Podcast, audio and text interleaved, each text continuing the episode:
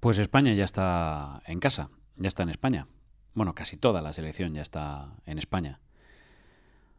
Aterrizaban esta tarde después de quedar ayer eliminados, porque cuando estoy grabando este podcast han pasado pues 24 horas más o menos de la eliminación. Había que reposar un poquito las pulsaciones, había que reposar un poquito, no mucho, el análisis para intentar escribir la postal del adiós al Mundial en octavos y ante Marruecos.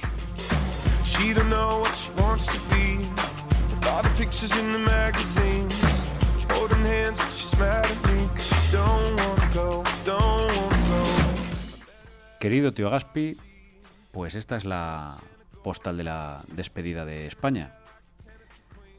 Se va del Mundial el equipo de Luis Enrique con una victoria, la goleada ante Costa Rica, y después de dos sonoras decepciones como supuso la derrota ante Japón, que ya obligó a la selección a ser segunda de grupo y a ir por la que decían que era una parte fácil o más fácil o menos complicada del cuadro, pero en realidad era un camino envenenado porque España no, no, tenía a su rival enfrente. España tenía a su rival delante del espejo en sí misma.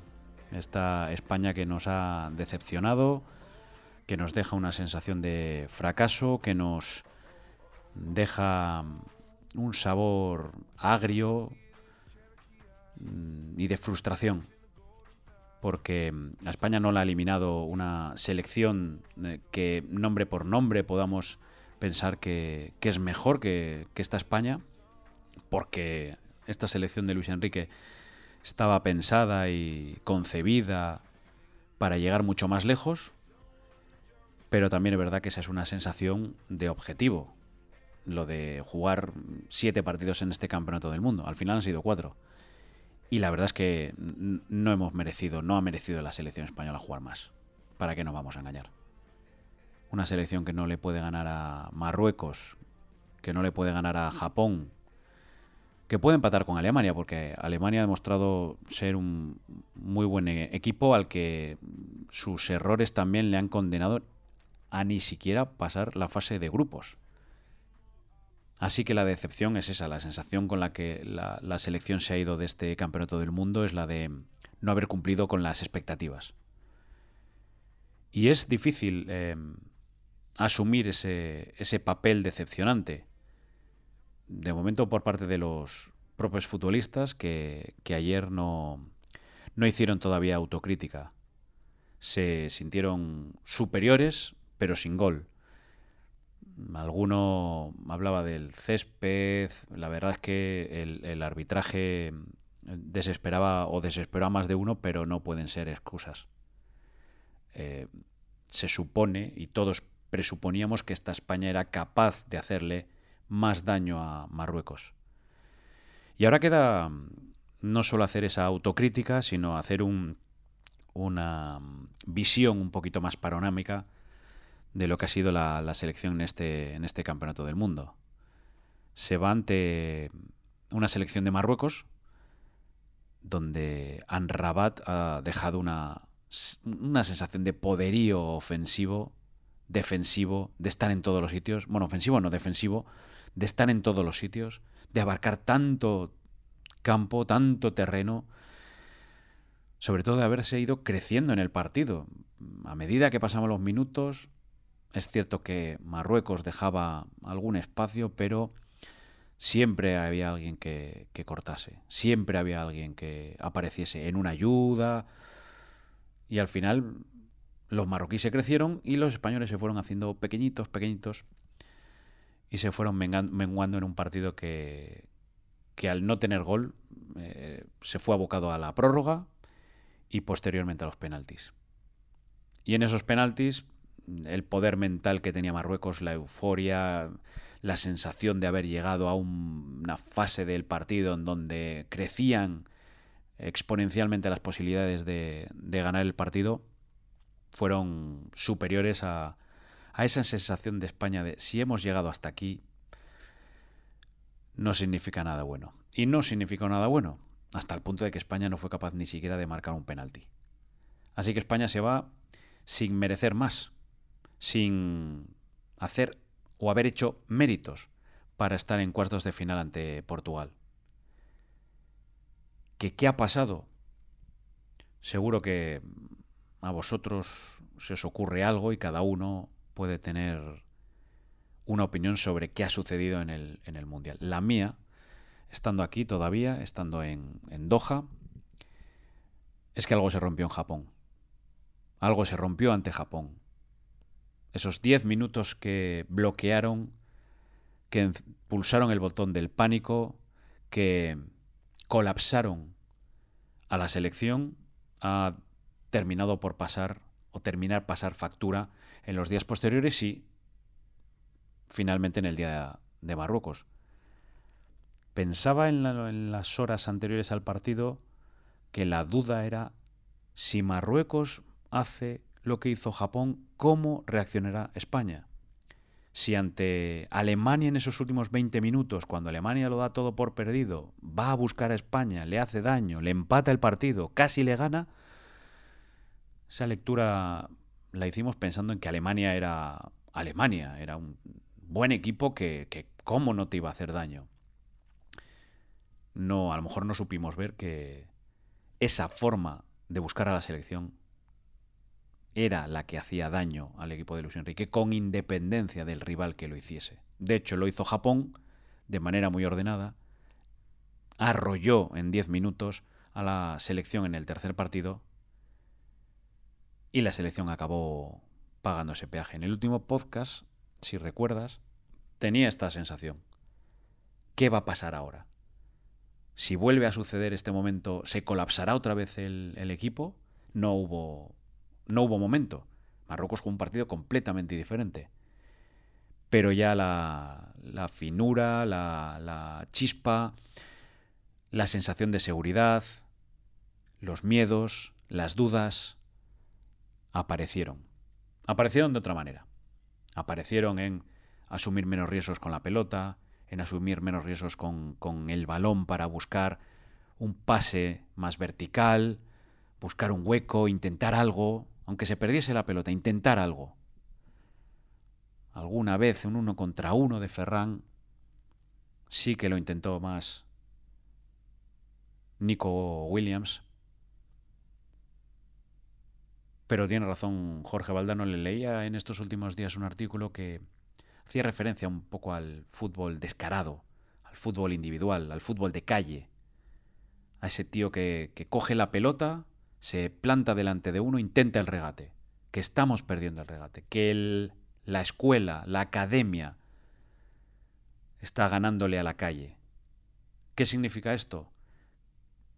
Que los futbolistas están más mecanizados, para mover la pelota de un lado a otro, buscar los espacios, generar ese espacio, aprovechar un desmarque y que se está perdiendo el, el gambeteador, el que dribla, el que busca el regate, que esos futbolistas ahora mismo son escasos.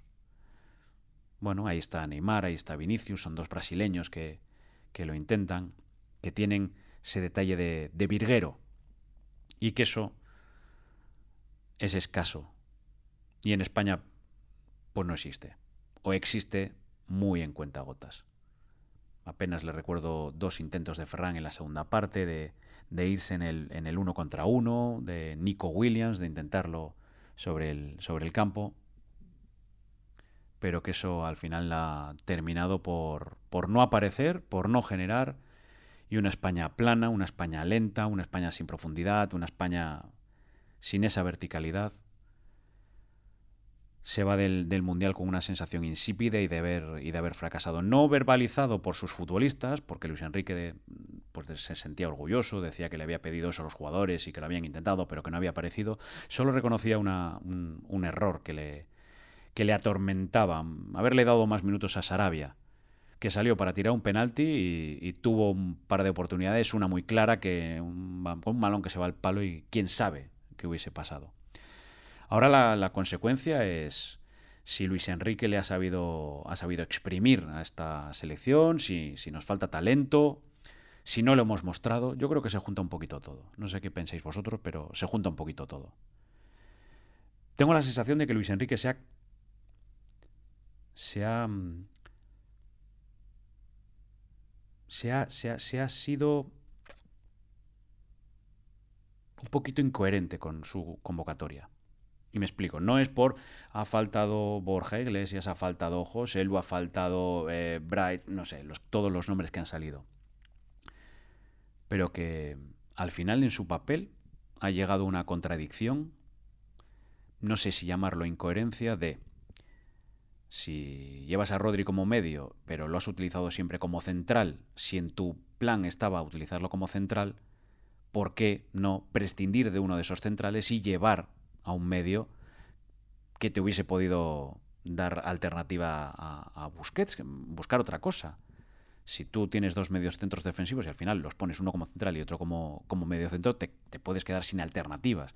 Más o menos como le ha pasado con, con, el 9, que yo creo que esta es la crítica que se le podía o que le hemos hecho desde el principio. No tener una alternativa a Morata, una alternativa al 9 en la convocatoria.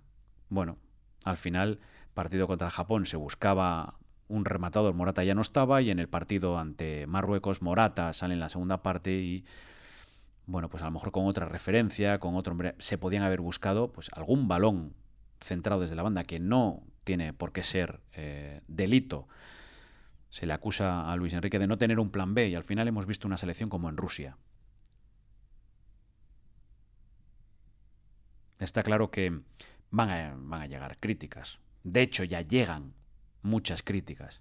Críticas de los que ya le criticaban cuando ganaba y críticas que evidentemente se multiplican ahora que ha perdido y que ha fracasado la selección española. Yo entiendo, entiendo que la gente le haya criticado, eh, es evidentemente muy lícito, incluso cuando, cuando ganaba, cada uno tiene su opinión, y entiendo que aquellos que no les ha gustado nunca Luis Enrique, a pesar de los buenos resultados, mm, pues ahora intensifiquen esa crítica por, por todo lo que ha rodeado a Luis Enrique. También entiendo que él no solo se ha colocado como líder, sino que ha, ha puesto el pecho para, para, para llevar mm, para, para, llevar ahora todos los golpes. Se le va a criticar por el Twitch y la verdad no creo que por hacer los, los streams de Twitch eso hayan afectado a la selección española. Se le mm, critica por, por la convocatoria, pero soy de los que piensan que ninguno de los futbolistas que se ha quedado fuera iba a cambiar radicalmente esta, esta selección. Es más, creo que hay que concederle a Luis Enrique, o que había que, haber, que, concederle, y, creo que, al menos yo se, lo daba, el crédito de lo que había ganado, los resultados que había conseguido. Ganar no se han ganado títulos, pero los resultados de una semifinal de Eurocopa, un subcampeonato en la Nations League, la clasificación para la Nations League en el pasado mes de septiembre ante Portugal, en Portugal, en Braga. Creo que se había ganado el crédito como para hacer la selección que él quisiera, pero es una selección que él ha elegido, pero que no ha funcionado. Pero ahora la, la sensación es de fracaso por caer en octavos y por caer ante el rival que tenía delante la selección española, la selección de Marruecos, a la que hemos colocado o colocamos a la selección por encima del nivel de Marruecos, pero eso no se ha demostrado. ¿Ahora qué?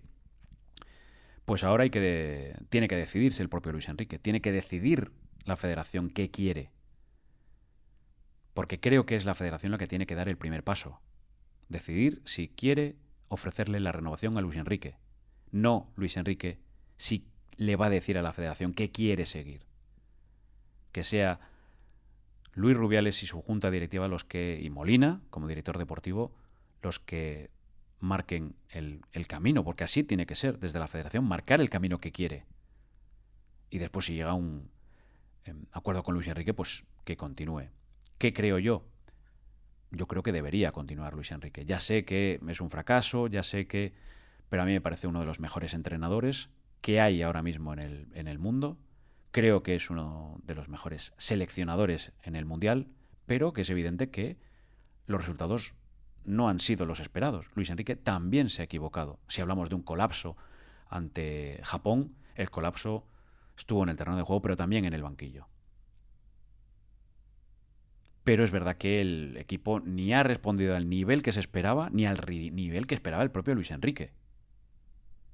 Y dentro de lo que te comentaba de la, de la convocatoria, del rol, pues hombre, al final el ejemplo claro de lo que ha pasado con esta selección es el, el papel de Pedri, del que todos esperábamos mucho, incluso como uno de los mejores futbolistas del campeonato, fue el futbolista revelación de la Eurocopa. Le preguntaba antes del partido ante Marruecos si se sentía más vigilado. Bueno, ahora ya los rivales te conocen, pero no hemos visto un buen Pedri.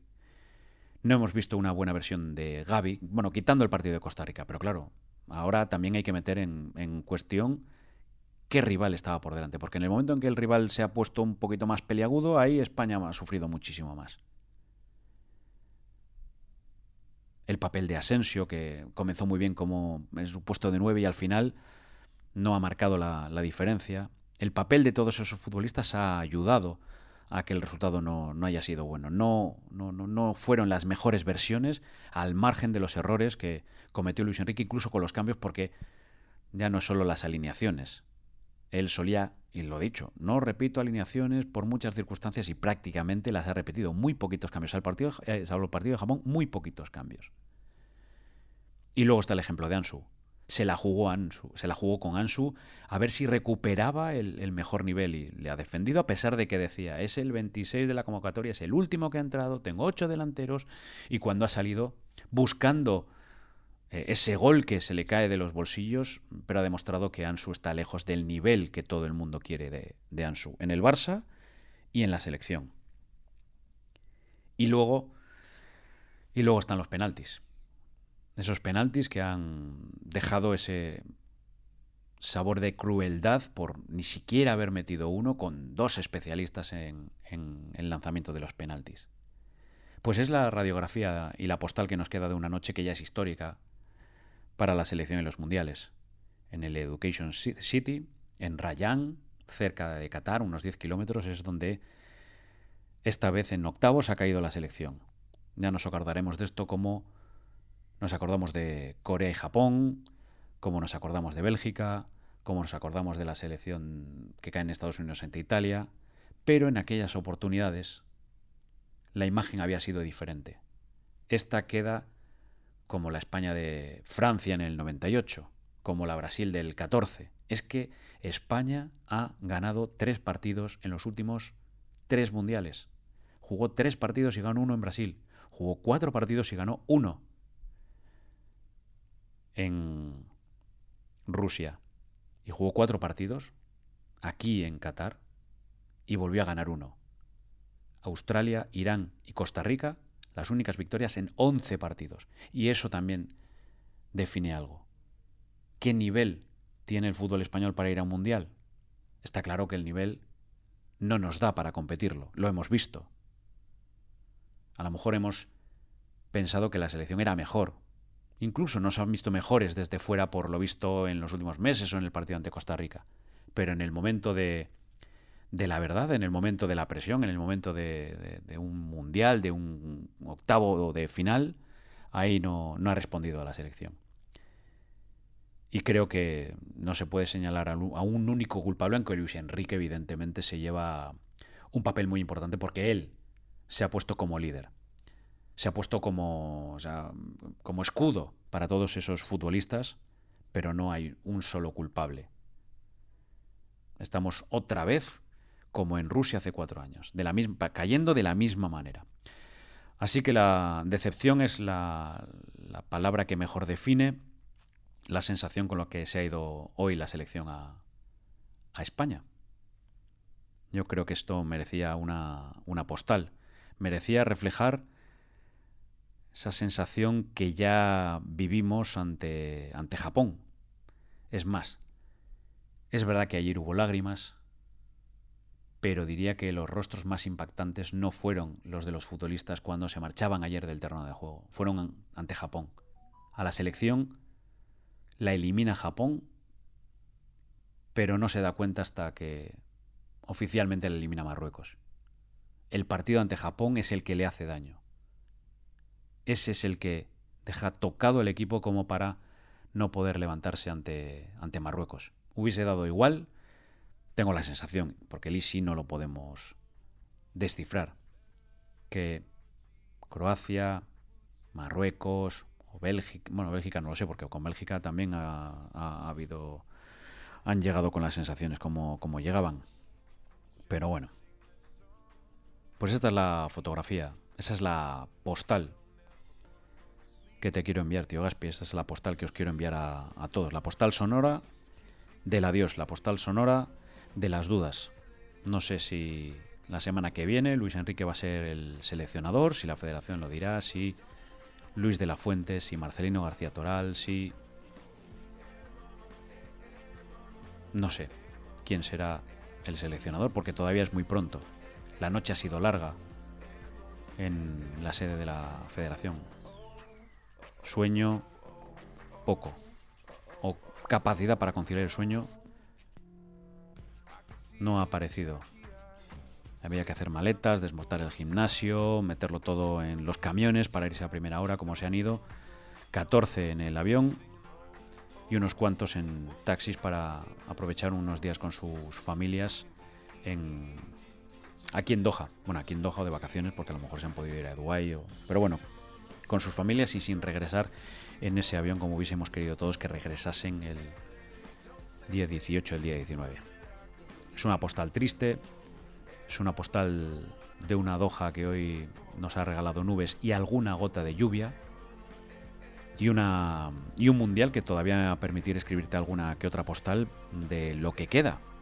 Porque nos queda un cuadro de octavos de final, de cuartos de final, perdón, tremendo.